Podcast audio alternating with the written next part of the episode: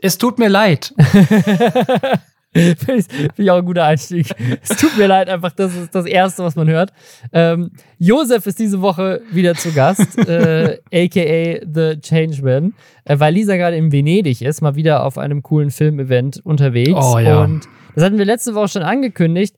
Und eine unserer Reddit-Moderatorinnen hat gepostet, ich hoffe, der Gast nächste Woche ist The Changeman, damit er erklären kann, warum er an zwei aufeinanderfolgenden Tagen hier Posts erstellt hat, die einen unfassbaren Moderationsaufwand hatten, meinen Schlafrhythmus und meine Nerven danken. Und das Ding ist, ich habe mich mit ihr vorher schon drüber unterhalten und wir hatten beide die Theorie, weil, wer es nicht mitbekommen hat, das Lester-Schwestern Subreddit ein Reddit, wo wir unter anderem ne, Kommentare, weil man kann ja bei Podcasts nicht so gut kommentieren wie bei YouTube, wir nutzen das Reddit, um so ein bisschen Feedback von euch zu sammeln, aber wir nutzen es natürlich auch, um Themen zu sammeln. Das ist super praktisch. Und ich habe auch schon vielen Kollegen und Kolleginnen gehört, dass sie das Lester-Schwestern Reddit auch abonniert haben, einfach nur um durch das Reddit Themenvorschläge für ihre eigenen Videos zu bekommen und so und zu merken, was so abgeht unter der Woche in der Social-Media-Welt, weil ganz viele von euch fleißig da auch Themenvorschläge für diesen Podcast reinposten. Ja. Ähm, und dann auch schon drüber diskutieren und so. Und das ist mega cool.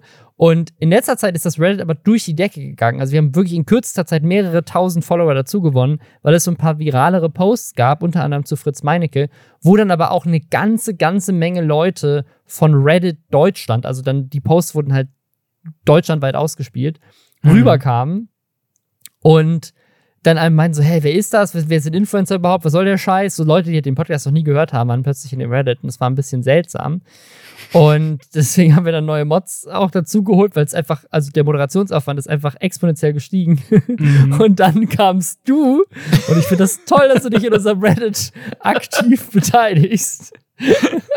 Aber du hast einfach an zwei aufeinander Tagen erst einen Post gemacht zu Open Mind Falls ihr nicht ja. wisst, wer der ist, äh, Simon Ruane ist ein YouTuber, der ist auch schon ewig dabei. Ich kenne Simon auch schon den, von den Anfangszeiten von Mediakraft. Ich kenne ihn seit zehn Jahren, glaube ich. Tanzbär ähm, und Simon. Ja, genau, da, so hießen die Kanäle damals, stimmt, ja. Ähm, der, der, hat, der hat den Kanal mit einem Kumpel zusammen. Ähm, und inzwischen macht er aber Content zu, zu Drogen. Also da geht es geht wirklich nur um Drogen auf seinem Account. Und er ist halt öfters mal in die Kritik äh, geraten von ähm, auch diversen Twitter-Usern und auch generell auf YouTube so ein bisschen, weil er auch ein paar Aussagen getroffen hat zu Corona und zu anderen Themen, die so ein bisschen mhm. rechts, würde ich mal sagen, ähm, interpretiert wurden. Und äh, du hast dazu einen Post gemacht. und dann ist der, ist, der, ist der durch die Decke gegangen und Leute haben, also da sind, da sind dann Leute reingekommen und haben sich gegenseitig beleidigt. Und dann war Simon irgendwann selber in diesem Reddit-Thread. Und dann hast du diesen Thread wieder gelöscht und am nächsten Tag hast du einen Thread dazu gemacht, wie die Leute Mark Eggers finden und diesen, diesen komischen Anmach-Aufreiß-Content, den er macht, ähm, wo er irgendwie so, äh, keine Ahnung, Frauen auf der Straße anspricht, so ein bisschen Pickup-Artist-mäßig mhm. ist das fast schon. Auch das ist wieder durch die Decke gegangen und alle haben drüber geredet, so, ja, das ist doch geil, geiler Typ, äh, der macht Frauen klar, voll mega. Und auch wieder da wieder so, dann plötzlich Leute mit sehr unterschiedlichen Ansichten aufeinander geclasht über Reddit, die sich gegenseitig beleidigt haben, ob man jetzt das, ob das jetzt sexistisch ist oder nicht, ob man das geil finden darf oder nicht. Und wir hatten dann die Theorie, machst du gerade Posts, und das ist so ein bisschen wie bei Marvin, dem YouTuber, bei dem alle immer sofort wissen, wenn der irgendwas macht, dann ist das auf jeden Fall ein Experiment. Ob das für dir ein Selbstexperiment ist, so von wegen so, ich versuche Diskussionskultur im Internet zu testen oder Selbstexperiment. Ich habe einen Monat lang jeden Tag kontroverse Sachen auf Reddit gepostet. Wenn ich das gemacht hätte, wären die Posts krasser gewesen. Es ist tatsächlich etwas, was ich ausprobiert habe. Es hat aber eher mit, ähm, mit Präsenz auf Social Media Plattformen zu tun. Aber da das so auch für mich von außen, nicht nur für Wunschbärchi, moderationsintensiv wurde, das alles zu lesen, habe ich nach zwei Posts gedacht, uff, Boah, nee, das, ich hab, die Zeit habe ich gerade einfach nicht. Aber ich fand es super interessant, weil das Geile ist, es war so ein Forum. Du konntest so Sachen reinwerfen und hast so viel, weil bei Mark Eggers habe ich halt gedacht, ich dachte, da schreibe jetzt 90 Prozent so, yo, mein Güte, super unangenehm. Aber es haben mhm. ganz viele auch geschrieben, wie gut sie es finden. Da war ich sehr überrascht drüber. Und äh, bei der anderen Geschichte hat das dazu geführt, dass ich einfach einen tieferen Einblick in Simon und Open Mind bekommen hat, weil er mich dann auch kontaktiert hat und wir dann auch länger miteinander gesprochen haben. Und er tatsächlich gesagt hat, lass den Post online. Ich aber das Gefühl hatte, dass ich da ein Feuer entfacht habe, was vielleicht ein bisschen ungerechtfertigt oder wo es nicht der richtige Ort ist, weil er dann bis 5 Uhr morgens da Nachrichten beantwortet hat und ich dachte, das kann es ja auch nicht sein. Ja, ja. Also der, der fühlt sich da sehr angegriffen von, wie, wie Menschen über ihn da sprechen und dann ist, dachte ich, das ist einfach super unfair in einem fremden Reddit. Er sitzt, liegt da jetzt drin, wird total auseinandergenommen das fand ich halt irgendwie doof und äh, ja, wir haben uns dann unterhalten und ich habe ein paar Sachen verstanden, ein paar Sachen so gesehen, ein paar Sachen anders gesehen als er. Aber das war dann irgendwie auch ein Moment, wo ich dachte, wieso habe ich ihn nicht sofort gefragt mit der Frage, die ich im Kopf hatte? Weil anders als Mark Eggers, zu dem ich null Kontakt habe, da kann ich nicht fragen, was soll das? Kenne ich Simon halt seit Jahren. Wir sind jetzt nicht telefonisch verbunden, aber über Instagram zum Beispiel. Und das war einfach ein bisschen doof. Ich hätte den kürzesten Weg nehmen können und sagen können: Sag mal hier, du machst ein paar komische Sachen in letzter Zeit. Ich blick nicht mehr, was das soll. Kannst du mir mal erklären, was da los ist? Nur mhm. damit ich mein Gefühl zu dir vielleicht wieder ein bisschen einordnen kann. Ja, also da habe ich über mich was gelernt, dass ich da ein bisschen faul und vorschnell war. Und das hat, glaube ich, war jetzt nicht beste Vorgehensweise. Finde ich cool. Also ein bisschen, dass äh, Leute wieder näher zusammenbringen und zumindest äh, mal auch miteinander reden, auch wenn man vielleicht völlig unterschiedliche Meinungen zu etwas Zum hat. Beispiel zum Beispiel sind wir der unterschiedlichen Meinung, äh, sollte man mit Nazis reden oder nicht. Da haben wir einfach ganz andere Meinungen zu. Und äh, mhm. das war einfach ganz spannend, so zu hören, warum er denkt, doch, das ist wichtig, warum ich gesagt habe, nein, es gibt Grenzen, mit welchen Menschen man seine Zeit verbringt für Gespräche. War interessant. Ja, das Internet näher zusammenbringen äh, und miteinander reden. Das ist ein bisschen das, was wir hier auch diesen Podcast machen. Herzlich willkommen zu den Nesterschwestern. hier reden zwei Leute miteinander. Diese Woche sind das ich und Josef. Äh, oder Josef und ich, muss man eigentlich sagen. Das ist Josef und ich zwei waschechte YouTuber diese Woche, yes.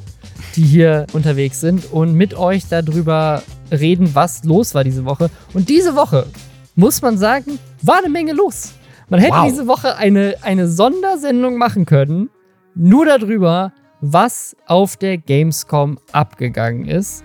Eigentlich ist es zu dem Zeitpunkt, wo der Podcast online geht, ja schon auch letzte Woche gewesen, aber die, auf der Gamescom war einfach so viel los, es war letzte Woche nicht mehr reingepasst. Hier reden wir jetzt über ganz viele unterschiedliche Stressthemen auf der Gamescom. Es gab einen körperlichen Kampf zwischen Leuten. Äh, Montana Black Security hat Leute über den Haufen gerannt. Irgendjemand hat Mitarbeiter von TikTok belästigt. Dann gab es neue Gerüchte zu Julienkos Freundin, ob die vielleicht, äh, ob, ob Julienko Bibi schon früher betrogen hat, also ob die vielleicht bei ihm schon zu Hause war vor fast einem Jahr. Da gab es Beweisfotos. Dann gab es Aquarium Beef mit Montana Black und Robert Mark Lehmann. Drachenlord ist anscheinend obdachlos. Das und mehr jetzt nach Hashtag Werbung.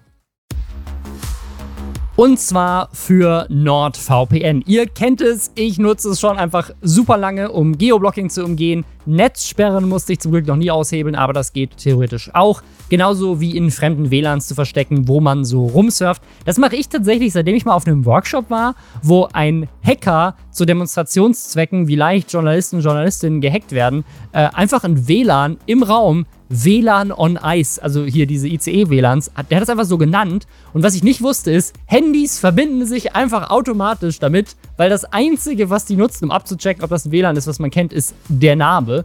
Und dann haben sich alle Handys im Raum automatisch damit verbunden und er konnte auslesen, was die alles so gemacht haben wegen dem Workshop.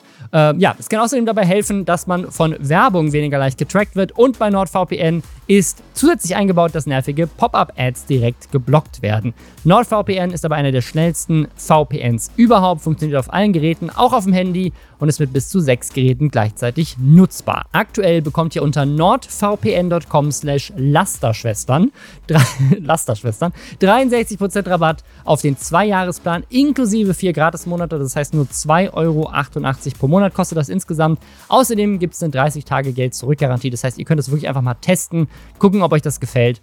Und wenn nicht, dann kriegt ihr das Geld zurück. Probiert es mal aus. Link ist in den Show Notes.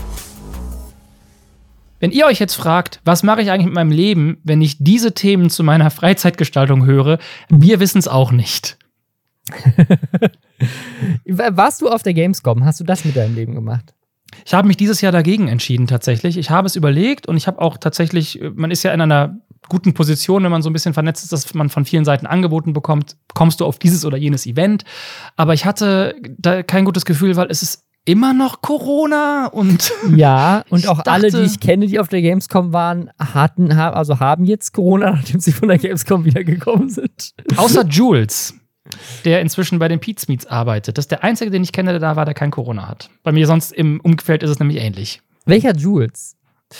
Der ist jetzt der Manager von Pete's Meets. Der hat auch das Buch von Montana Black geschrieben, zum Beispiel. Ah, okay. Ist ein ganz äh, cool, cool, ein super guter Typ.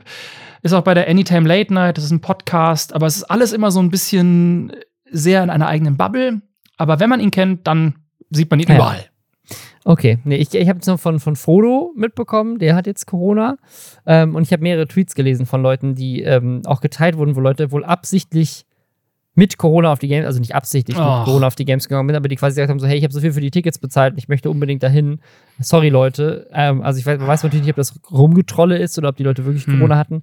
Aber Hm. gab es einiges und es gab auch viele Leute, die sich beschwert haben. So. Ne? Aber ich meine, das ist eine Massenveranstaltung mit, keine Ahnung, 200 plus 1000 Menschen. Ähm, das gab es jetzt schon sehr, sehr lange nicht mehr in dem Umfang. Und äh, natürlich ist da auch immer noch äh, Pandemie am Laufen. Aber das war auch gar nicht das, was Leute tatsächlich aufgeregt hat. Es gab ein Thema Nummer eins auf der Gamescom. Ich bin nicht hingegangen dieses Jahr, weil ich das Gefühl hatte, ist langweilig, weil die Hälfte aller Publisher haben abgesagt. Es war Ja. irgendwie keiner da. Und äh, ehrlich gesagt, ich war in meinem Leben schon so oft auf der Gamescom. Ähm, Ja. Irgendwann, also wenn ich irgendwie Jobs da habe, dann, dann ja, aber ich habe ja aktuell auch kein laufendes Gaming-Format, also Ja. bietet sich auch irgendwie nicht so an. Dann, dann ist man da nur Business Center, kriegt keine Termine, weil man kein Format hat, in dem man die ausstrahlt. Also egal. Auf jeden Fall gab es einen riesigen, sehr äh, medial aufgegriffenen Streit auf der Gamescom. Und zwar eine richtige, waschechte Influencer-Schlägerei. Also wirklich auch auf einem Level, wo ich sagen muss, ich kann mich nicht so richtig erinnern, was die letzte Auseinandersetzung zwischen Influencern war auf diesem Level. Ich glaube, das Einzige, was mir eingefallen ist, ist, als ApoRed und Leon Mascher Mimi die Speicherkarte geklaut haben.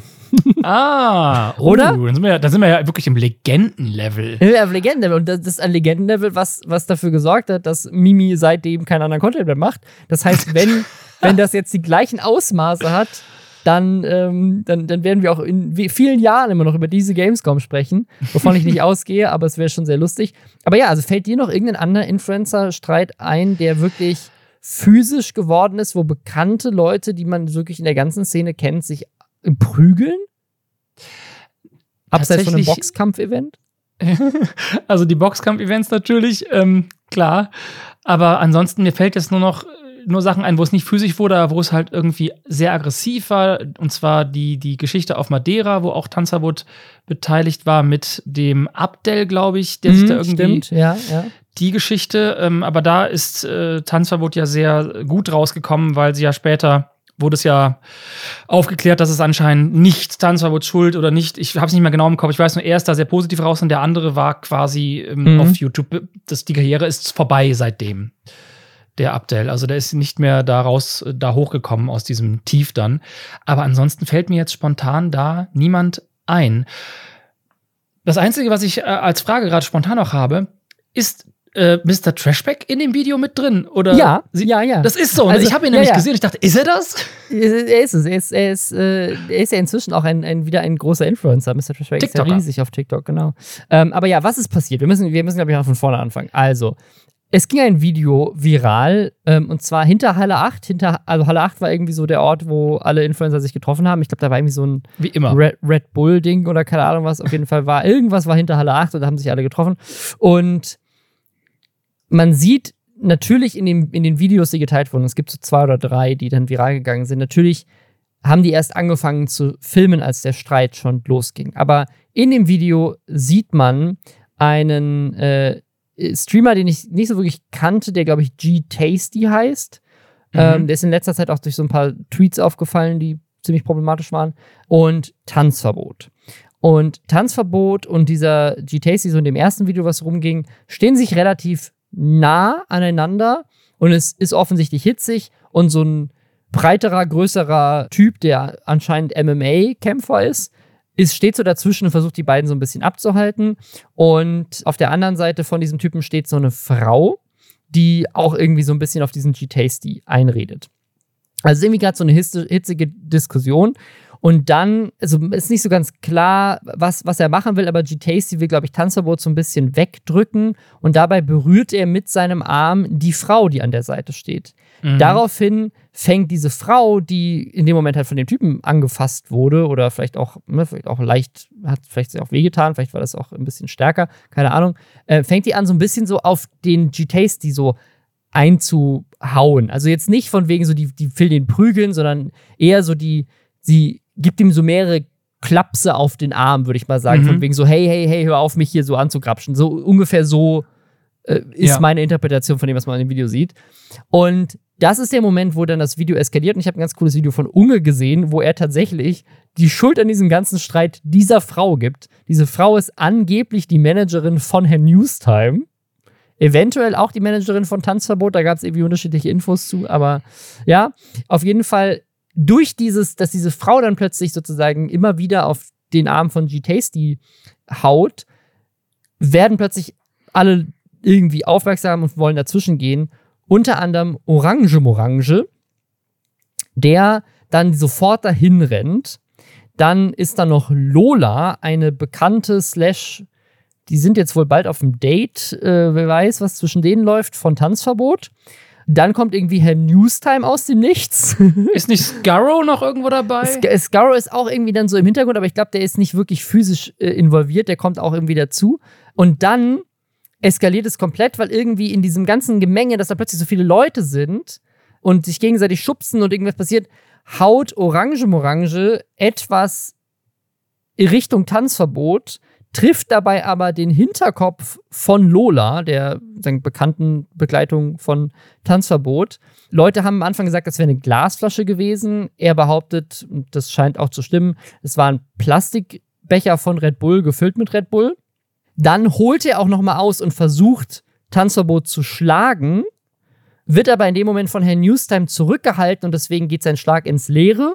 Orange Morange hat sich an der Stelle auch später dann bei Herrn Newstime bedankt, weil er meinte, wenn er nicht dazwischen gegangen wäre, dann sozusagen hätte er halt wirklich einfach anscheinend jemanden, hätte vielleicht jemand eine Körperverletzung begangen, ne, hätte jemanden gehauen.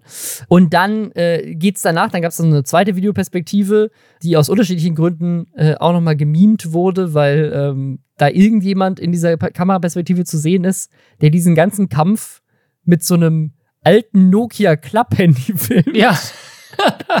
das ist richtig. Das ist so, das ist so fast gestaged, wie seltsam das ist. Aber ja.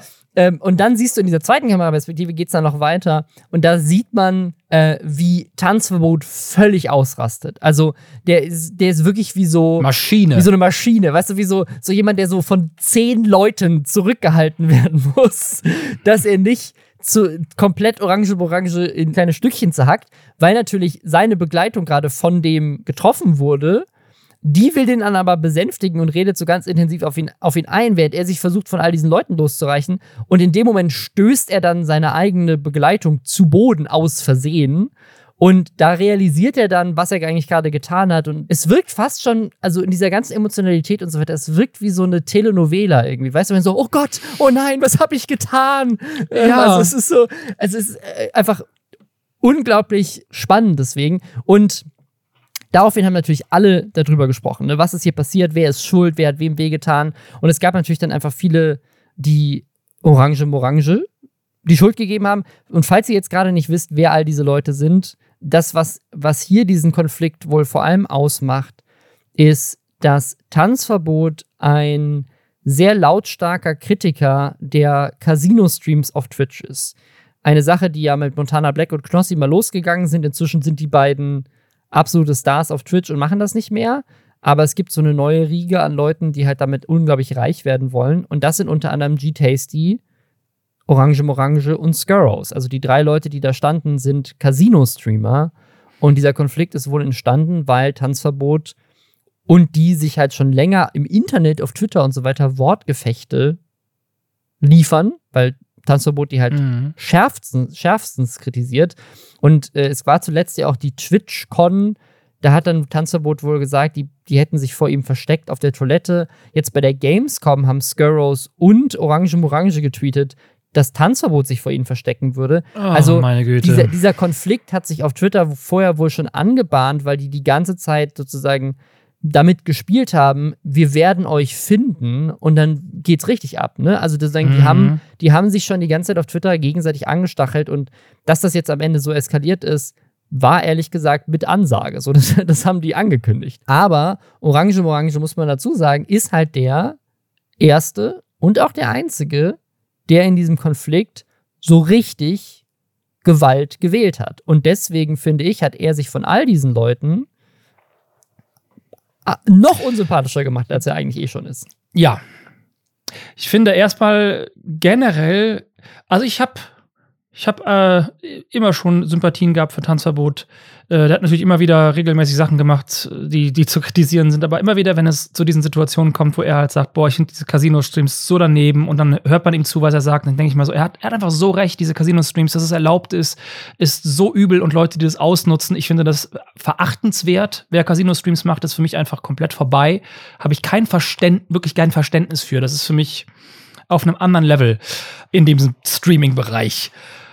Trotzdem ist es natürlich hier wie früher in der Schule. Es ist einfach zutiefst peinlich. Gewalt generell immer ist absolut, absolut peinlich. Ich sehe da wirklich keine Grundlage und die ganze Geschichte ist total peinlich. Und dass dann auch noch Leute reingezogen worden sind.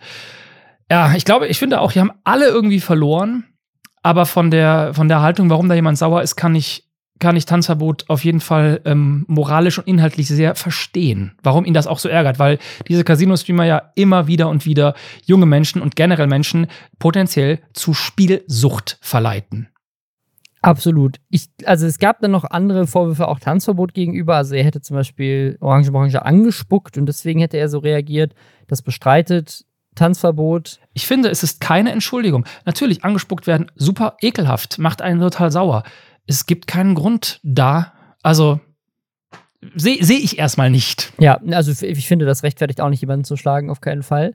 Das andere ist, dass man natürlich schon am Anfang dieses, dieses ersten Videos sieht, dass Tanzverbot schon derjenige ist, der den Konflikt sucht. Ne? Also Ja. dieser, dieser G-Tasty blockt ihn ja auch so ein bisschen oder steht ihm im Weg, genauso wie dieser andere ähm, MMA-Kämpfer-Typ, ich glaube, heißt Edin oder sowas, der versucht, ihn fernzuhalten von, von deren Freunden. Also sagen, so, sowohl Mhm. dieser G-Tasty als auch dieser äh, MMA-Typ, die am Anfang dabei stehen, die versuchen, Tanzverbot davon abzuhalten, zu Orange Morange und zu Ja. Und das heißt sozusagen, eigentlich waren die beiden, die sozusagen versucht haben, ja auch den Konflikt zu vermeiden oder ihn davon abzuhalten, das irgendwie zu eskalieren. Also im ersten Moment wirkt es schon so, als wäre Tanzverbot derjenige, der in die Richtung der anderen versucht zu gehen. Ähm, und ja, da dann irgendwie was zu starten. Es gibt aber, wie gesagt, noch ein anderes Video und da sieht man auch, dass sie sich noch gegenseitig vorher Beleidigungen an den Kopf Ja, werfen.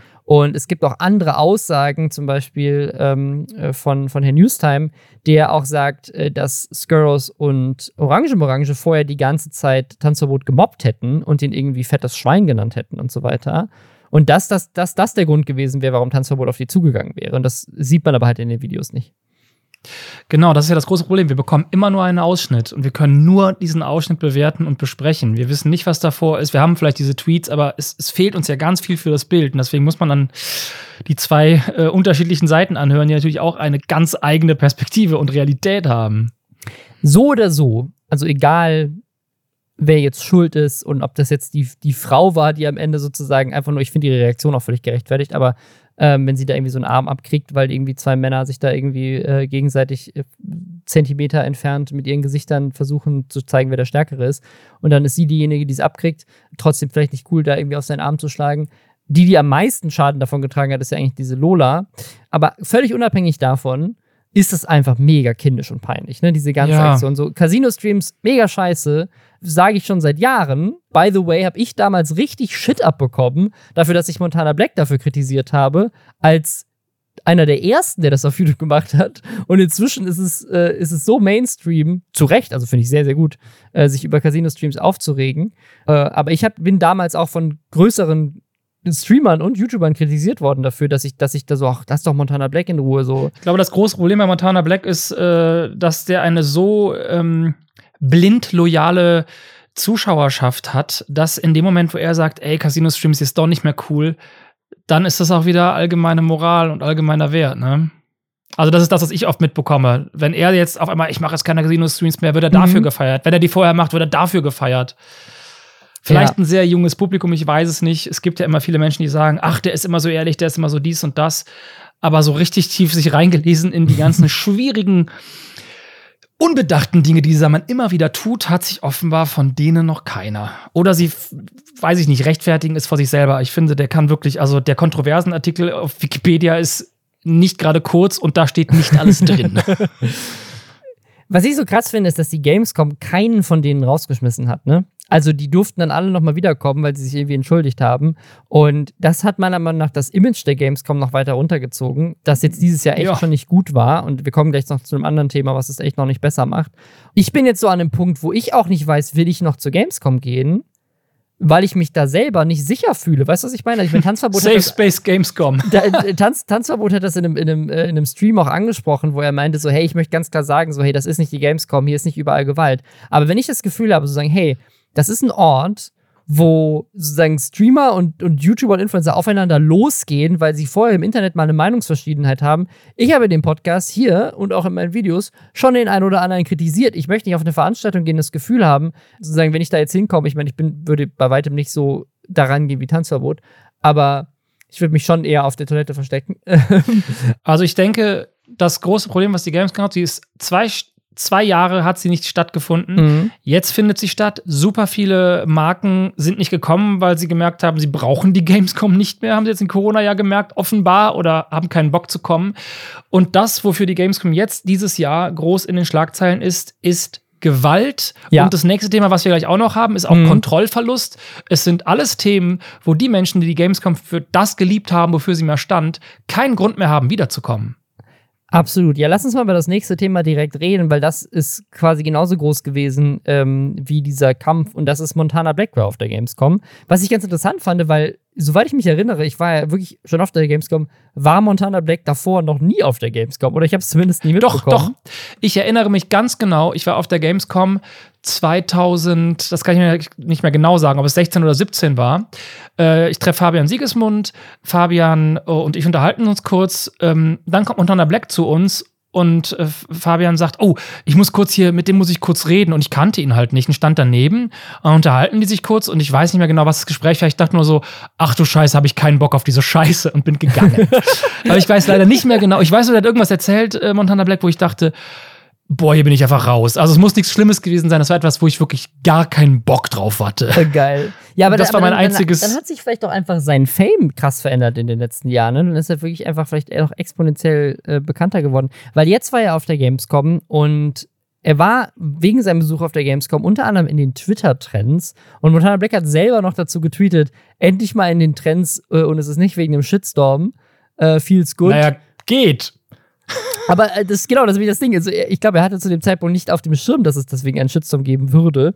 Aber es gab da nämlich einen, denn Montana Black war, und das ist ja bei der Gamescom schon immer so gewesen und hat immer mehr zugenommen. Ich weiß noch, ich war auf der Gamescom, ich war auf der Games Convention, als sie noch in Leipzig war, und hatte manchmal Schwierigkeiten, mich da zu akkreditieren, weil die gesagt haben, ja, du bist ja nur ein Influencer, du hast ja irgendwie nur so einen Podcast oder einen Blog, du bist ja kein richtiger Journalist. Und da musste man so ein bisschen argumentieren, dass man da, dass man da reingelassen wurde.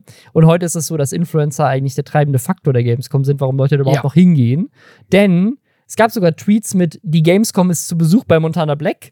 Denn wenn Montana Black durch die Hallen gelaufen ist, hatte der einen Security-Kreis um sich rum aus irgendwie 30 Security-Leuten. Ja. Das sah übrigens sehr süß aus, weil das waren so richtig stramme, muskulöse Männer, die sich alle an den Händen gehalten haben, um so einen so einen Safety-Kreis um ihn herum zu bilden. Teilweise gab es sogar einen Kreis in einem Kreis. Also teilweise gab es einen Kreis aus sozusagen muskulösen, anzugtragenden äh, Gorillas, äh, die, äh, die sich an den Händen halten, um Montana Black herum. Und dann nochmal einen äußeren Kreis aus Gamescom-Security-Leuten mit gelben Sicherheitswesten, die dann nochmal einen größeren Kreis drumherum äh, ge gebunden haben und sind dann quasi wie so ein, wie so ein Kreis, der sich so, Mhm. wie so, wie so ein Sonnensystem, so eine Galaxie, die so, so mit ihrem Gravitations- Pull die Massen der Gamescom mit sich schleift, haben die sich durch die Gamescom bewegt. Und es gibt so Videos, wo die aus so einer Halle rauslaufen Und einfach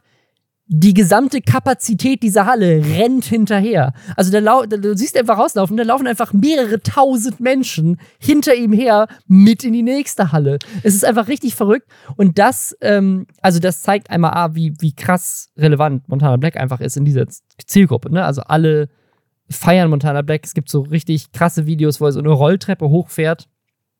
Und durch den Rolltreppenreveal sieht man halt, der gesamte Flur ist komplett voll und alle schreien seinen Namen. Ne? Also es ist wirklich so ja. Boyband-Level. Superstar. Montana Black ist ein krasser Superstar.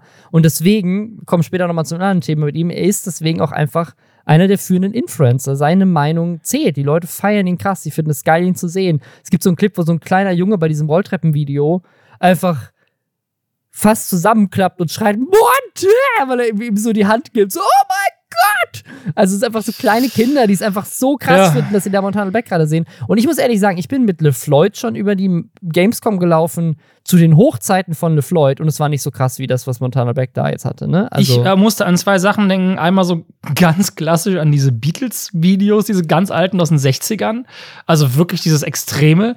Und dann aber auch an Logan Paul von ein paar Jahren auf der VidCon, der einfach, mhm. äh, oder war es Jake Paul, der einfach draußen auf den Parkplatz gegangen ist und gesagt hat, ey, ich bin jetzt hier. Und die Leute sind von den Warteschlangen weggerannt auf diesen Parkplatz. Das war ein Verein seiner Vlogs. Die sind wirklich durchgedreht. Und das war wie so weiß ich nicht, Magnet mit, der einfach Nägel anzieht. Das sah völlig absurd aus. Und da wurde er auch stark für kritisiert, weil das natürlich riesiges Sicherheitsrisiko auf einmal war. Und ich habe mich hier bei Monte auch gefragt, klar ist der für, für diese Menschen ein Superstar, kann man drüber streiten, was da los ist, aber ne, jede Generation hat die Superstars, die sie verdient. Aber wieso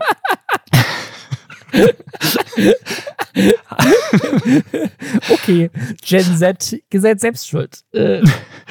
es ist ja auch nicht so, dass die ganze Generation ihn abfeiert. Ähm, was ich aber damit sagen wollte, nicht damit sagen wollte, was ich sagen wollte, hat er das mit der Gamescom abgesprochen? Wer hat das hier so verkackt? Weil wenn Monte mit denen abgesprochen hat, ich komme rein, das ist mein Plan, und die haben gesagt, das ist in Ordnung so, Gamescom, ihr habt's verkackt. Wenn er es mit denen nicht abgesprochen hat, ist der bescheuert. Das ist so gefährlich. Ja, also die Security-Leute, ich, also ich, ich bin mir nicht sicher, ob dieser innere Kreis an Leuten nicht vielleicht sogar eine persönliche Security von ihm war.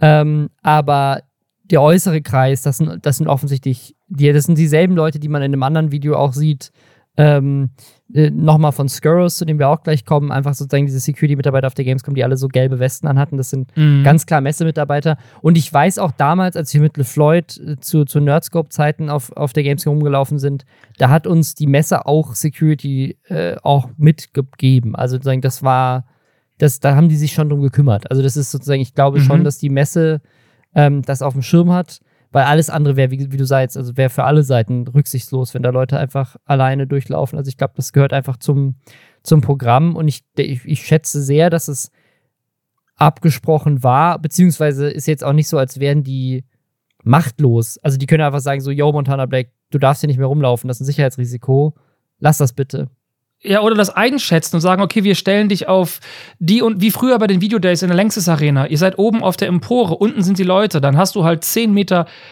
von unten nach oben zwischen den Menschen, dann sind die unten erstmal. Also du kannst es einfach anders kontrollieren. Gut, ich habe jetzt auch keine, ich bin jetzt, es ist nicht meine Expertise, natürlich weiß ich nicht, wie man es am besten machen kann, aber so nicht.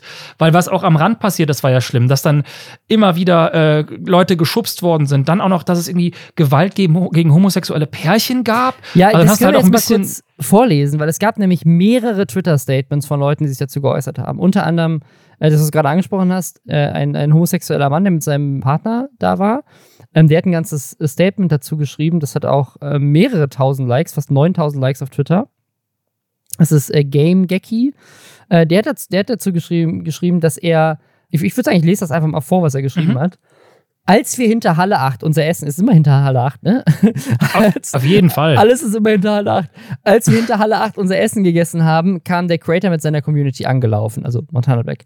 Ich habe absolut kein Interesse an der Person Montana Black, aber scheinbar viele andere. Wir saßen dort an einem Pfeiler und haben unser Essen gegessen, als wir plötzlich eingequetscht, geschubst und beleidigt wurden. Dass man dort als homosexuelles Pärchen gesessen hat, hat wohl auch nicht gerade produktiv dazu beigetragen, da ich und mein Lebensgefährte gleich mehrere Beleidigungen von scheinbar homophoben Menschen anhören mussten.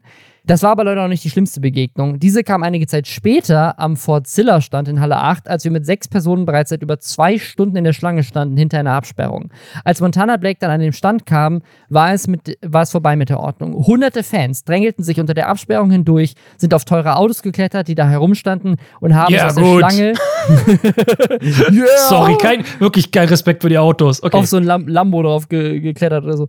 Äh, aus der Schlange geschubst und getreten. Die Security vom Fortzilla-Stand war mit der, Messe mit der Masse überfordert und die Security, und mit der Messe auch, und die Security um Montana Black, die eigentlich dafür da ist, das zu verhindern, hatte mehr Interesse daran, die Leute nicht direkt zum Creator zu lassen.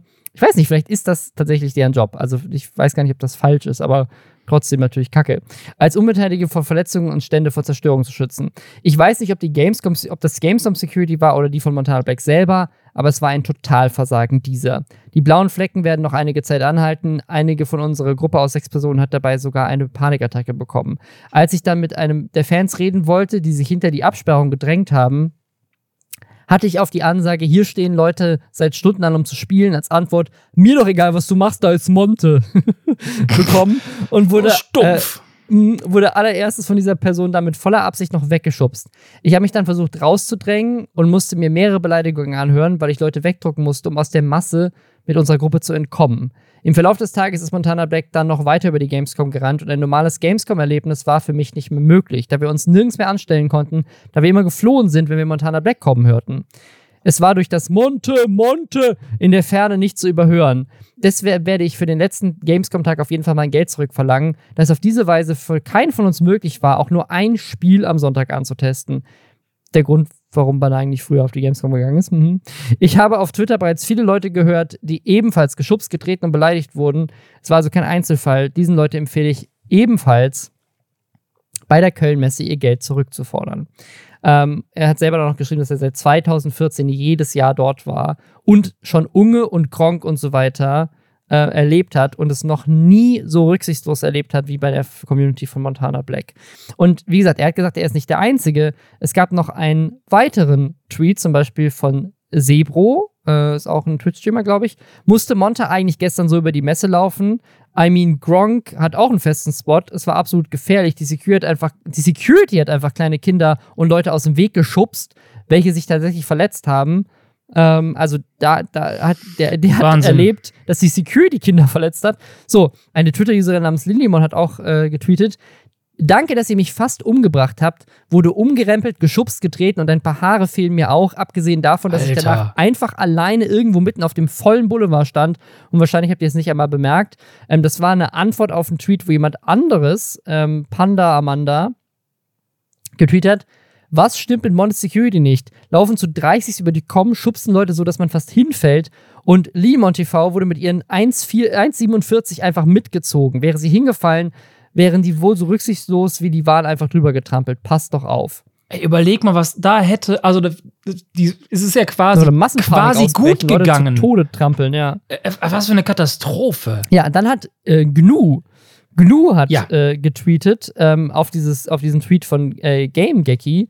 Das tut mir so leid, meine Kollegin wurde auch zu Boden geschmissen beim Vorbeirennen der Leute und zwei Securities wurden verletzt. Bitter.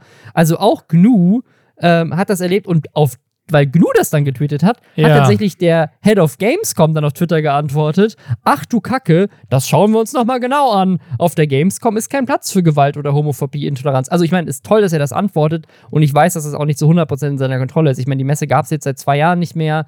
Was für einen Effekt Montana Black hat, das weiß man vielleicht auch nicht, bis es passiert. Und wie gesagt, was da auf dem Messefloor tatsächlich passiert, das sieht er ja wahrscheinlich auch nicht ähm, die ganze Zeit. Das ist ja, also, Nein. ich meine, der hat ja andere Sachen zu tun. Aber es passiert halt dann doch nicht zweimal. Ja, oder den ganzen Tag über, ne? Hier die Maxi Gräf, das ist die Head of Communications von Xbox Deutschland ähm, und somit auch eine der bekanntesten Personen im Gaming-Bereich in Deutschland, würde ich sagen. Äh, die hat auch getweetet und ich meine, muss auch dazu sagen, die Gamescom wird ja unter anderem äh, finanziert von Firmen wie Xbox und der Ja. Verband dahinter Game. Ähm, das ist sozusagen, also da ist die, oder ihre Firma zumindest, ist da Mitglied, Teil des Veranstalters. Also die Köln-Messe natürlich verdient daran Geld, aber der, der Game-Verband ähm, sozusagen ist der also soweit ich weiß, sind die, die die, die Messe veranstalten oder zumindest halt finanzieren, dadurch, dass sie die Stände kaufen. Ne? Und äh, Maxi Grave hat dazu getweetet, das ist nicht die Gamescom, auf die ich nächstes Jahr gehen möchte. Jeder, jede soll sich wohlfühlen und sicher. Games stehen im Mittelpunkt und Creatorinnen sind ein Teil davon. Ich freue mich auf den Austausch mit dem Game und der Köln-Messe. Also sozusagen, es wirkt jetzt so, dadurch, dass Leute wie, wie GNU und auch Maxi dazu sich äußern, dass es da sicherlich für nächstes Jahr massive Änderungen geben wird, weil ähm, das kann das Image der Gamescom, glaube ich, nicht vertragen, gerade wo dieses Jahr die Hälfte aller Publisher schon einfach gar nicht gekommen ist. Und also, es gab früher ja, früher gab es ja die, wenn ich es richtig im Kopf habe, die Video Days parallel zur Gamescom. Und es gab eine gewisse Überschneidung, aber du hattest, die wenn du keine Haupt diese Woche wieder, ne? Also die, die, die kommt jetzt wieder, stimmt. Kommt genau, kann man auch noch, ja, ja. Kann man auch noch ansprechen. Nächste Woche ist wieder Video Days, die neuen Video Days von äh, We Are Era. Ähm, diesmal, früher war es aber so, du hattest die Video Days und die Gamescom und das hat sich halt nicht so stark gemischt. Das Influencer-Ding waren die Video-Days und die Gamescom, da warst du als Influencer eigentlich nur, wenn du auch Gamer warst. Deswegen gab es dann ja. keinen White äh, Auflauf oder sowas ähm, auf der Gamescom, sondern das war rein auf den Video-Days.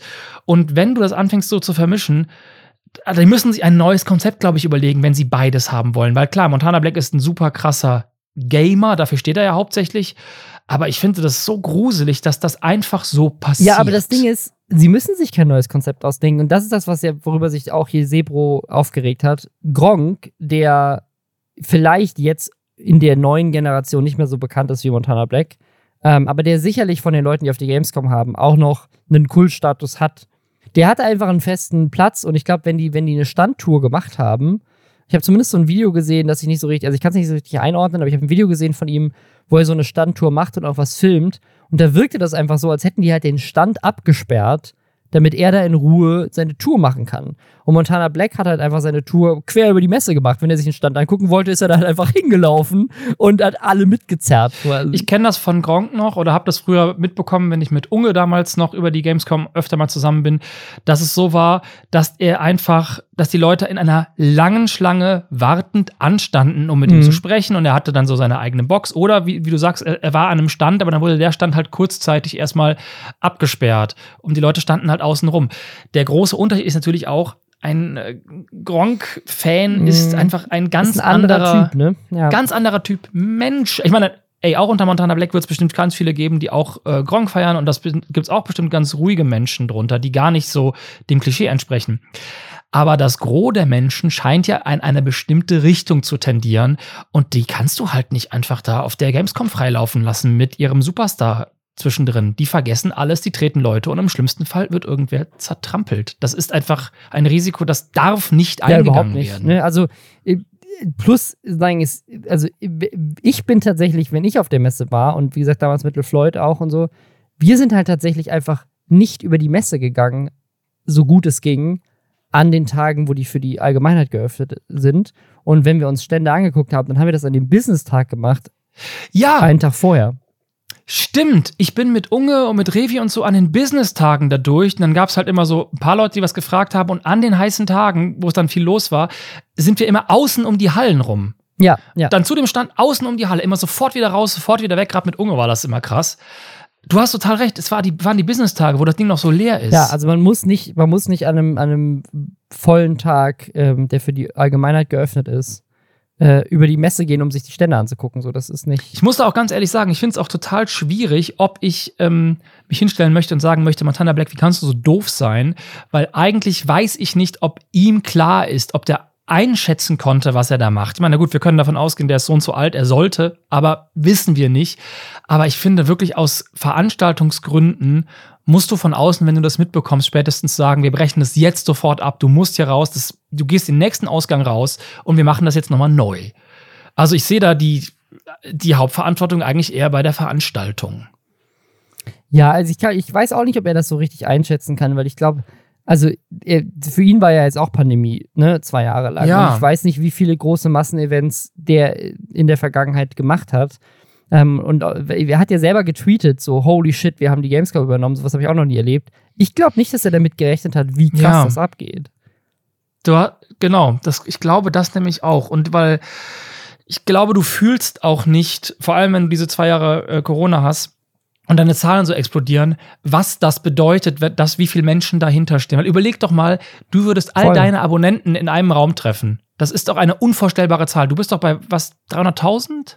Ja, 280.000 oder so sind jetzt aktuell. Stell dir Also, das mal vor, 280.000 Ja, ja, ja. Menschen. Das ist, eine, das ist eine ganze Stadt. So, das, ist eine, das ist eine mittelgroße Stadt in Deutschland. So. Und wenn du jetzt mal überlegst, der hat mehrere Millionen, ja, ja, ja. was da allein, ich meine, wenn du da 10.000 Leute stehen hast, dann hast du ja schon keine Kontrolle mehr auf so einer ja, Gamescom. 10.000 Euro, das ist so eine, ist eine komplette Arena. Ne? Das ist ein ganzes Ja. Fußballstadion so. Ja. Genau, du kannst wahrscheinlich viel niedriger ansetzen. Deswegen äh, muss ich da mein Statement von Anfang auf jeden Fall entschärfen. Ich denke, der hat, dem war überhaupt nicht klar. Vor allem mit diesen, wenn das nur noch Zahlen sind, dann stehst du auf einmal vor dieser Menge. Aber dann musst du als Veranstalter einfach sofort, sobald du merkst, das läuft gerade so und so sofort. Und das geht ja in der Gamescom. Da ist ein Ausgang, da ist ein Ausgang, da ist ein Ausgang. Erstmal runter von dem Ding, neuer Plan, wir machen was richtig. Es ist, es ist wirklich, wirkt, wirkt, gerade wenn man die Videos sieht, wie Leute auch, wie schnell die auch teilweise rennen in, in was für großen Massen. Das hätte auch schief gehen können. Also das ist, Es wirklich, ist ja äh, schief gegangen. Es sind Menschen ja. verletzt worden. Ja, ja, ja, ja, aber es hätte, es hätte, also hätte sagen, massiver noch schiefer gehen können. Es Ähm, hätte eine, eine internationale Pressemeldung werden können, die keiner haben will. Ja. Was auf der Gamescom übrigens auch noch war, einfach nur, weil ich es auch noch ansprechen wollte, weil es gab für mich noch so ein drittes Ding, was ich einfach unglaublich, unglaublich Peinlich? fand, peinlich fand. Und es so ein bisschen, also es, es schließt an an zwei Themen, die wir hier schon hatten. Nämlich das eine ist, ähm, es ist, es geht um Skurrows, also einer von denen, die auch bei diesem Kampf dabei war. Und es geht um Andrew Tate, über den wir in, ich glaube, der letzten Folge gesprochen haben. Dieser ähm, misogyne äh, Influencer, der ähm, richtig, richtig schlimme Sachen über Frauen sagt und deswegen von so gut wie jeder Social-Media-Plattform gebannt wurde, unter anderem von Ja. TikTok. Und es gibt so ein richtig cringiges Video, was einfach nochmal zeigt, wie gesagt, der G-Taste, die hat auch so richtig weirde Sachen zu Frauen und, und Vergewaltigung, was, glaube ich, getweetet Mhm. in der Vergangenheit. Und, und Skuro ist jetzt offensichtlich ein fetter Andrew Tate-Fan. Also diese, diese Casino-Streamer, Was für Würste, ey. wenn du Leute so unsympathisch in einen Kinofilm reinschreiben würdest, würdest du es nicht für glaubhaft halten, dass es Menschen gibt, die so unsympathisch sind. Da kann ich dir als Drehbuchautor sagen, da würde ich, wenn mir jemand sowas vorlegt, würde ich sagen, da fehlt die zweite Dimension. Wir brauchen zumindest eine zweite. Es ist ein total eindimensionaler So Charakter, der ein- ist nur, ja, voll. nur Scheiße. Der braucht, wir müssen ein bisschen Menschlichkeit spüren. Niemand hat nur schlechte Seiten. Und bei die Figur ist so schlecht geschrieben. Andrew Tate wie Scarrow sind so schlecht geschrieben. Einfach, äh, einfach ein wandelndes Klischee. Ja, auf jeden Fall. Ja. Es gibt einen Clip von Skurrows, wo er auf der Messe zu TikTok, zu dem TikTok-Stand geht, ne? Wo halt so arme, das sind wahrscheinlich so Werkstudenten oder Ja. Leute, die halt so als, als Hosts von irgendeiner Agentur gecastet wurden, um da an dem Stand Infomaterial rauszugeben. Wahrscheinlich arbeiten die nicht mal bei TikTok, dem Unternehmen, sondern sind einfach nur so Messemitarbeiter, aber egal. Geht da zu denen hin und der hat so ein, der macht so ein Video, wo er da so hin, hinläuft so und filmt sich so im Laufen und seine, seine ganze Entourage mit dem MMA-Fighter und keine Ahnung was alle so hinter ihm. So, ich muss kurz mal was klären hier. Ein Bruder von mir erlebt aktuell schwere Zeiten. Und dann geht er, geht er der erste so Security-Leuten hin und sagt so, arbeitet ihr für TikTok?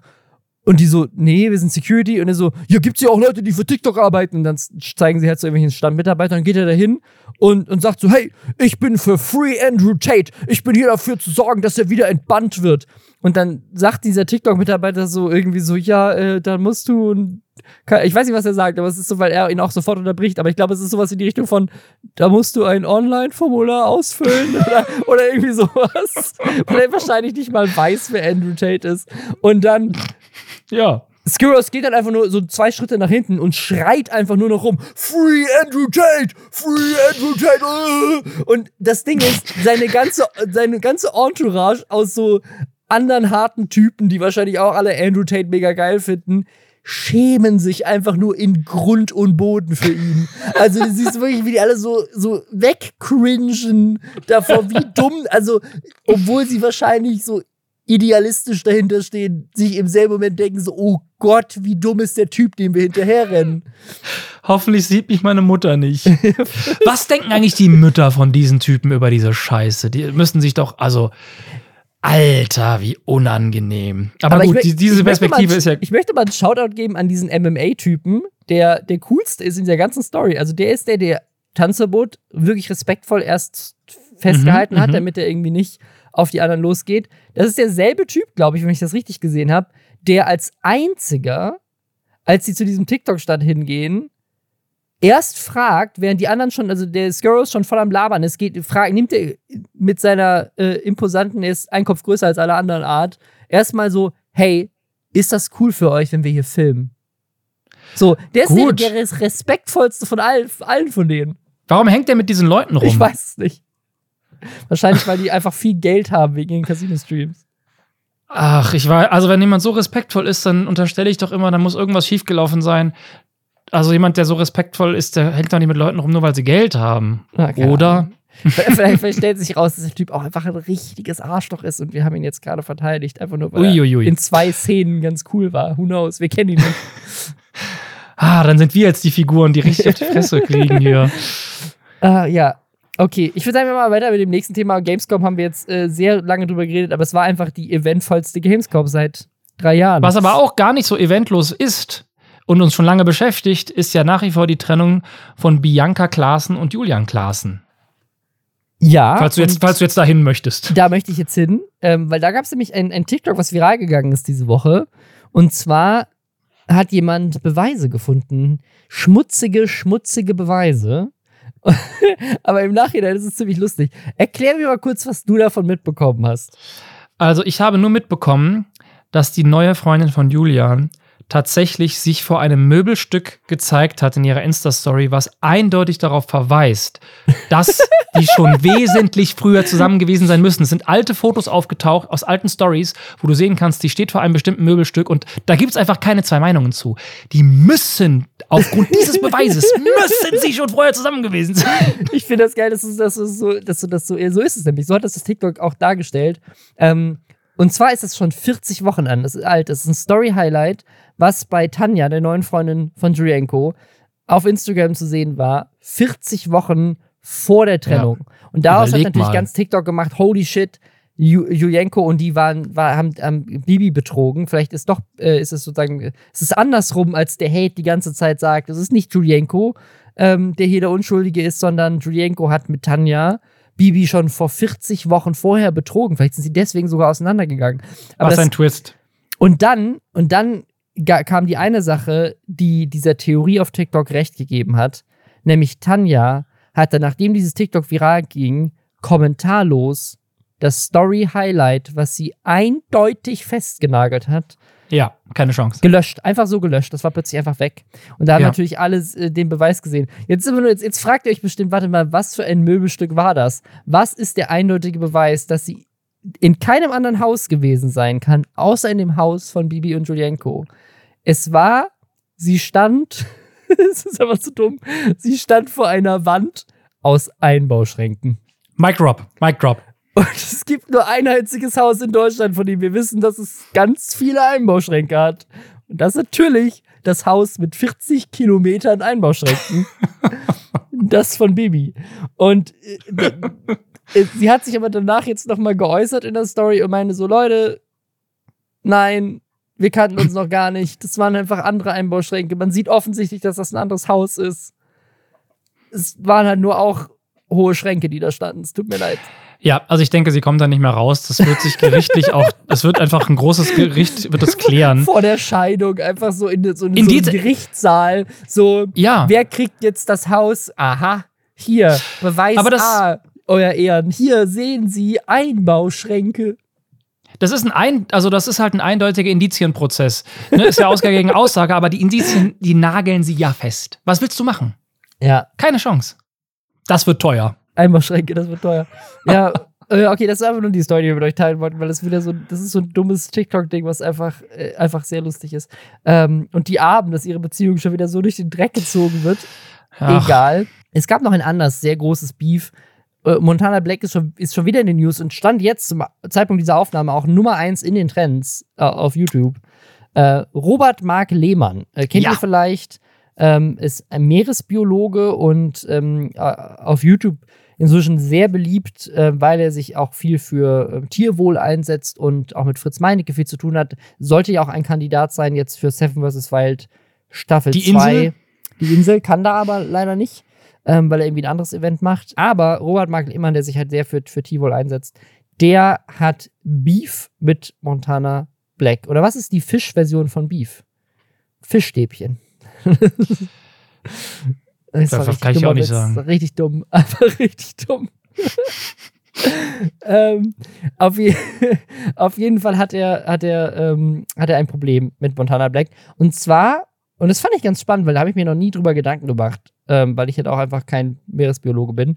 Aber er hat ein Riesenproblem, und das hat, da hat er schon mal ein Video zu gemacht, und das hat er sich nochmal dazu geäußert, mit dem Aquarium von Montana Black. Weil alle von euch, die wissen, wer Montana Black ist, wissen natürlich auch, dass ein großer Teil von Montana Blacks Identität auf Twitch sein Aquarium ist was ähm, äh, früher in seinem alten Streamingzimmer so an der Seite stand und äh, vor vielen, vielen Folgen in diesem Podcast haben David und ich uns damals auch mal sehr darüber amüsiert, dass es mal einen Stream gab von Montana Black, der komplett daraus bestand, dass einer seiner Fische verschwunden ist aus dem Aquarium und Montana Black dann irgendwie eine Stunde lang im Stream versucht hat, diesen Fisch aus dem Filter rauszufischen, in dem er aus Versehen reingesaugt wurde. Oh. Peak Twitch-Unterhaltung damals. Ähm, und inzwischen hat Montana Beck ja einen neuen Streaming-Raum, hat ein neues, imposantes Aquarium, was immer im Hintergrund seiner Streams zu sehen ist. Ein Salzwasser-Aquarium, was Robert Mark Lehmann, der selber mal das größte Aquarium Europas betrieben hat, sagt, das ist halt die Königsklasse von Aquarien. Ne? Also da muss man und, und der muss es wissen. Sein. Also der kennt sich ja wirklich Voll, gerade mit. Ich meine, studierter Meeresbiologe. Ne? Also, genau. er hat da mehrere Probleme. Und das ist, dass seine Community ihm regelmäßig Clips von Montana Black schickt, aus seinen Stories, teilweise aus Twitch-Streams, wo Montana Black sehr offensichtlich zeigt, dass ihm zwar sehr viel liegt an seinem Aquarium, dass er da auch sehr viel Geld für ausgibt, ähm, drei, äh, zum Beispiel ist eine Sache, die ich auch gar nicht wusste, wie krass teuer solche Fische sind. Ne? Also drei der Fische, die da irgendwie gezeigt werden in diesem Video, sind zusammen einfach schon 1000 Euro wert. Mhm. So mehrere hundert Euro pro Fisch.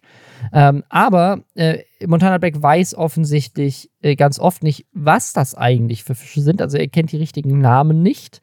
Ähm, er kauft diese Fische, das zeigt er, er zeigt, geht immer so auf Shopping, also er objektifiziert die auch ziemlich und sagt, ich kaufe jetzt mal einen neuen Fisch, weil der geil ist. Ne? Ähm, und er kauft die halt nur nach Schönheit und nicht, ob die unbedingt in der Kombi gut zusammen funktionieren, in dem Aquarium. Er kauft auch Fische, die zwar sehr, sehr schön aussehen, aber wohl extrem schwierig zu halten sind. Und Robert Mark Lehmann als Meeresbiologe scheint offensichtlich, und ich vertraue da seiner professionellen Einschätzung, das Gefühl ja. zu haben, dass Montana Black eigentlich gar nicht so richtig weiß, wie er das Aquarium betreiben soll. Dass er auch, ne, das ist eine Sache, die wissen vielleicht auch viele nicht, dass ganz viele von diesen exotischen Fischen tatsächlich nicht gezüchtet werden, weil man die oft nicht züchten kann. Wusste ich nicht die, das ist ganz oft einfach nur Wildfang. Das heißt, die werden wirklich ja. irgendwo in den Tropen gefangen und dann nach Deutschland geschifft, dabei stirbt irgendwie ein Großteil und ja. der Rest landet dann halt irgendwie im Baumarkt äh, oder in, in so einem Aquar Aquarium-Shop, ähm, wo man die dann halt kaufen kann. Ja, also er kritisiert dafür Montana Beck, dass er das generell macht, aber er kritisiert ihn vor allem auch dafür, dass er offensichtlich sich nicht gut auseinandersetzt mit den Fischen, die er da kauft und was die brauchen, was für Bedürfnisse die haben. Also er kümmert, äh, sein, sein Wunsch am Ende des Videos ist, kümmere dich darum, welche Fische du hältst, wie die heißen, welche Bedürfnisse die haben und wie man sie richtig pflegt. Ähm, das ist ihm wichtig. Und er sagt auch nochmal, und das finde ich ist jetzt im Zuge zu der Gamescom auch nochmal eine starke Aussage, die ähm, bewiesen wurde durch die Gamescom. Du prägst Millionen Jugendliche in ihren Charakterzügen, in ihren Ausblicken auf die Welt. Ja. Und ich glaube, was er halt so sagen möchte, ist, yo, also halte vielleicht einfach diese Fische gar nicht, weil, glaube ich, ganz viele vielleicht auch einfach deswegen Bock haben. Also wusste ich auch nicht, Aquarien, Fische sind das meistgehaltene Haustier in Deutschland. Ich hätte gedacht, das sind eher Hunde oder Katzen, aber es sind tatsächlich Fische. Du hast eine Verantwortung Voll. den Lebewesen gegenüber. Das sind Lebewesen. Es ist nicht irgendwas, was du in einen Käfig sperrst. Deswegen generell Haustiere finde ich schwieriges Thema. Aber wenn du schon welche hast, musst du dich natürlich vernünftig darum kümmern. Und ich glaube, bei ihm ist es ganz oft so, wie gesagt, ist eine Vermutung von außen, ich kenne ihn nicht persönlich, dass er einfach ganz oft Dinge einfach ganz interessant findet, dann kauft er sich die, dann sind die da. Und dem ist vielleicht nicht klar, wie viel Verantwortung er hat, wenn er sich da einen Haufen Lebewesen in eine Box packt. Das kannst du nicht einfach, also ideal, idealerweise machst du es gar nicht, aber wenn du es machst, hast du eine Riesenverantwortung diesen Tieren gegenüber. Und dann, genau wie Robert Maglemann sagt, mit deinem Verhalten prägst du so viele. Du bist ein Vorbild. Da kannst du dich nicht von entziehen. Was Montana Black in der Vergangenheit ja immer gerne gemacht hat, ist, der gesagt hat, so, hey, das ist nicht meine Verantwortung, wenn kleine Kinder mich gucken. So, das ist die Verantwortung der Eltern. Nein. Ähm. Also gerade bei seiner Community kann er sich da nicht rausziehen. Ja, voll. Also, aber vielleicht hat er das ja durch die Gamescom jetzt auch nochmal ein bisschen mehr realisiert. So, wer seine Community eigentlich ist ähm, und wie krass äh, die ihm hinterherlaufen, ne? Also wortwörtlich. Und, und vielleicht auch spannend, wenn er die vielen Gesichter gesehen hat, einzuschätzen, wie jung die wirklich sind. Und ähm, jeder hat die Chance, sich weiterzuentwickeln und zu verändern. Also vielleicht gibt das ja auch nochmal eine Veränderung jetzt nach dieser Erfahrung bei ihm. Wir haben jetzt viel über Montana Black gesprochen, aber äh, eine Person, die auch hier häufig schon Thema war und auch generell im Internet ähm, fast so häufig Thema ist wie Montana Black, Drachenlord. Und eigentlich haben wir in diesem Podcast schon mehrfach das auch kommuniziert, dass wir eigentlich über Drachenlord gar nicht reden wollen, es sei denn, es passiert irgendwas richtig krasses. Und wir haben jetzt eigentlich in letzter Zeit immer gesagt, wir warten auf die zweite Staffel von Cui Bono. Mhm. Ähm, das ist ja ein Podcast, der sich eigentlich erstmal mit Ken Jebsen auseinandergesetzt hat, der jetzt in der zweiten Staffel sich komplett um Drachenlord drehen soll. Und seitdem das angekündigt wurde, dass dieser Podcast sich um Drachenlord drehen soll, ist, glaube ich, mehr als genug passiert, um zwei weitere Podcasts komplett nur mit Drachenlord-Material zu füllen. Weil es ist ja. wirklich einfach krass, was einfach im letzten Jahr abgegangen ist mit Drachenlord.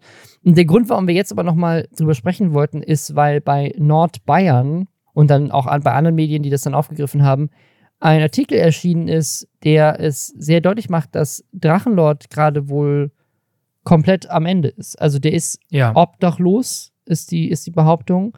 Und auch mittellos und er hat all seine Kanäle verloren. Also der ist bei YouTube gesperrt worden, der ist bei TikTok gesperrt worden, der ist bei Odyssey gesperrt worden, eine Plattform, die ich eigentlich gar nicht kannte. Er ist sogar auf seinen Pornhub-Account äh, gesperrt. Also der ist wirklich äh, nach dem Lingo des Internets besiegt, nach der ganzen Geschichte. Ziemlich tragische Geschichte, ehrlich gesagt, weil, also, ne, gibt eine Menge Leute, die Drachenlord richtig, richtig scheiße finden. Aber, ne, und keine Ahnung, vielleicht, ich nehme es zurück. Ich glaube, die finden das gut. Aber äh, die, die vielleicht so auf der Kippe stehen, irgendwo dazwischen, ich glaube, die würden sagen, ey, ich finde es nicht okay, dass hier jemand ähm, durch all diese Scheiße, die äh, im Internet passiert ist, ähm, egal ob man ihm da Verschulden zuspricht oder nicht, würde uns, glaube ich, keinem wünschen, komplett mittellos auf der Straße zu sein und, ja. und da zu enden. Und er hat wirklich nichts. Ne? Also das Haus, in dem er gelebt hat, die, die Drachenschanze, die wurde abgerissen, hat dann die Gemeinde verkauft. Das Geld, was er da irgendwie noch übrig hatte, ist, ist wohl alles weg. Ähm, ne? Kann man, also ist er sicherlich nicht mit gut umgegangen, aber wie gesagt, in diesem Gerichtsurteil kam raus, dass er einen IQ von unter 70 hat. Ähm, und äh, ihm wurde da sozusagen also eine ähm, verringerte Intelligenz bewiesen im, im, im Gericht sozusagen. Also das ist jetzt auch niemand, wo man, glaube ich, sagen kann, so, ja, haha, hättest du mit deinem Geld besser umgehen sollen. Also machen einige, einige sind da sehr schadenfroh. Aber ähm, ich glaube, das ist einfach jemand, der viel Hilfe braucht. Und ähm, ja, der ist also offensichtlich gerade auf den Straßen Bayerns obdachlos. Hat kein Geld mehr, hat auch keine Möglichkeit, aktuell Geld zu verdienen, weil seine Plattformen alle weg sind. Und ähm, er sucht wohl jetzt gerade in der Gemeinde ähm, wo sein Haus stand, wenn ich das richtig verstanden habe, die ja jetzt auch echt nicht so gut auf ihn zu sprechen sind, ne? Also, weil mhm. das Haus halt immer wieder äh, ein Ort für Pilgerfahrten war von, von Hatern. Versucht er jetzt mit der Gemeinde irgendwie zu klären, ob er ähm, irgendwie eine Unterkunft da bekommt. Er selber sagt wohl, dass er in obdachlosen Unterkünfte nicht möchte, weil er Angst hat, dass es da dann zu Problemen kommen könnte mit Hatern. Also er hat sogar Angst, dass dann vielleicht auch andere Obdachlose ne, dann ähm, Probleme bekommen wegen ihm. Wahrscheinlich nicht unrealistisch. Auch absolut. Und er, er natürlich, das macht ja auch voll Sinn, will natürlich lieber was Langfristiges haben.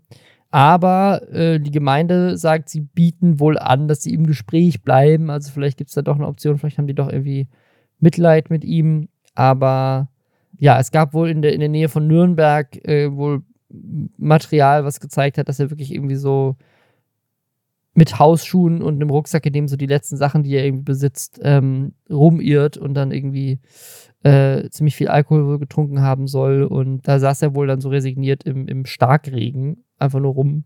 Und auch da, selbst da wird er dann immer noch gefilmt, ne? Also es ist einfach nur. Ähm, es, ja, es ist kein, kein Respekt, kein Taktgefühl. Also es ist. Ja. Also ich bin mal sehr gespannt, wann dieser Podcast kommt, weil, glaube ich, Cui Bono, das ist derzeit meine Hoffnung, weil es so eine ganz andere Zielgruppe noch hat als das Drachengame bisher. Ne? Also ich glaube, durch mhm. die Med Media, ich meine, es gab sogar einen Tagesschau-Post dazu, als er verurteilt wurde. Also ich glaube, Drachenlord ist inzwischen deutschlandweit schon ein größerer Begriff.